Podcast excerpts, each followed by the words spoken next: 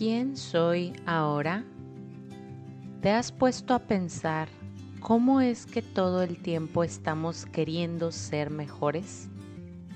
Mejores en nuestro trabajo profesional, mejores en nuestra relación de pareja, mejores padres para nuestros hijos, mejores chefs para nuestras familias, mejores confidentes para nuestras amigas mejores seres humanos cuidando el planeta, mejores administrando nuestro dinero. En fin, creo que entendemos el punto y todos lo hacemos. En verdad siento que aspiramos a algo mejor, a algo más, a algo perfecto e ideal, porque nuestra memoria del origen, esa memoria de nuestras células conectadas a nuestro ser energía, conoce nuestra pura identidad y sabe que ese algo es real y por lo tanto posible. Esa ambición es natural del ser humano, pues muestra que recuerda que hay algo más.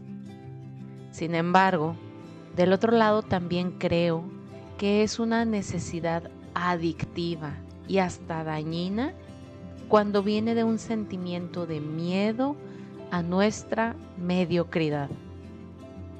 La pregunta es, ¿de dónde nace querer ser mejores? De una necesidad, es decir, sentirnos carentes, insuficientes, no merecedores, o desde el amor, es decir, sentirnos abundantes, expansivos y conectados pasamos mucho tiempo restringiéndonos de lo que queremos hacer debido a que este miedo nos frena y hasta ahoga esos deseos del corazón. No cantamos en voz alta por el miedo a que alguien critique nuestra entonación. No componemos música porque no somos Mozart.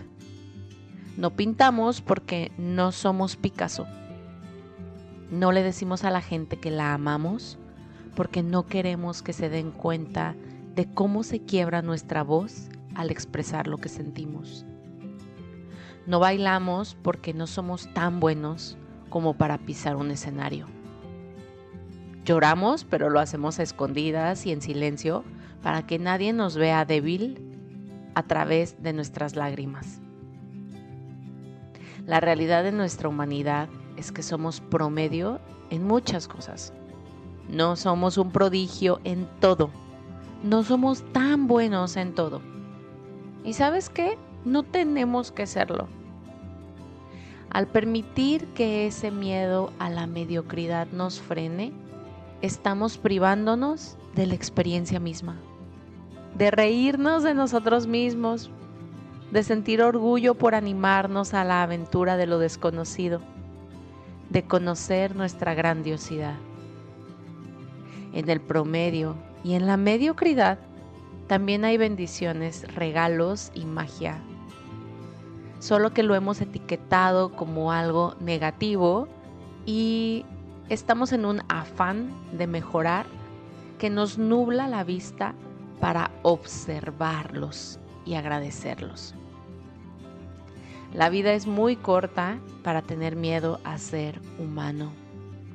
Y siento que el ser mejor puede atenderse desde cuando estamos siguiendo fielmente nuestra intuición y voz interior en el día a día, recordando en la práctica que esta vida es tan solo un juego de colores. Gracias por ser y estar aquí y por compartir este episodio con tus personas luz, con aquellas a las que quieres ver brillar en todo su esplendor. Te espero en la nueva aplicación Threads para seguir rebotando preguntas existenciales y darnos retroalimentación de todos los colores de nuestra vida. Encuentra el enlace directo en la descripción de este episodio. Bendiciones.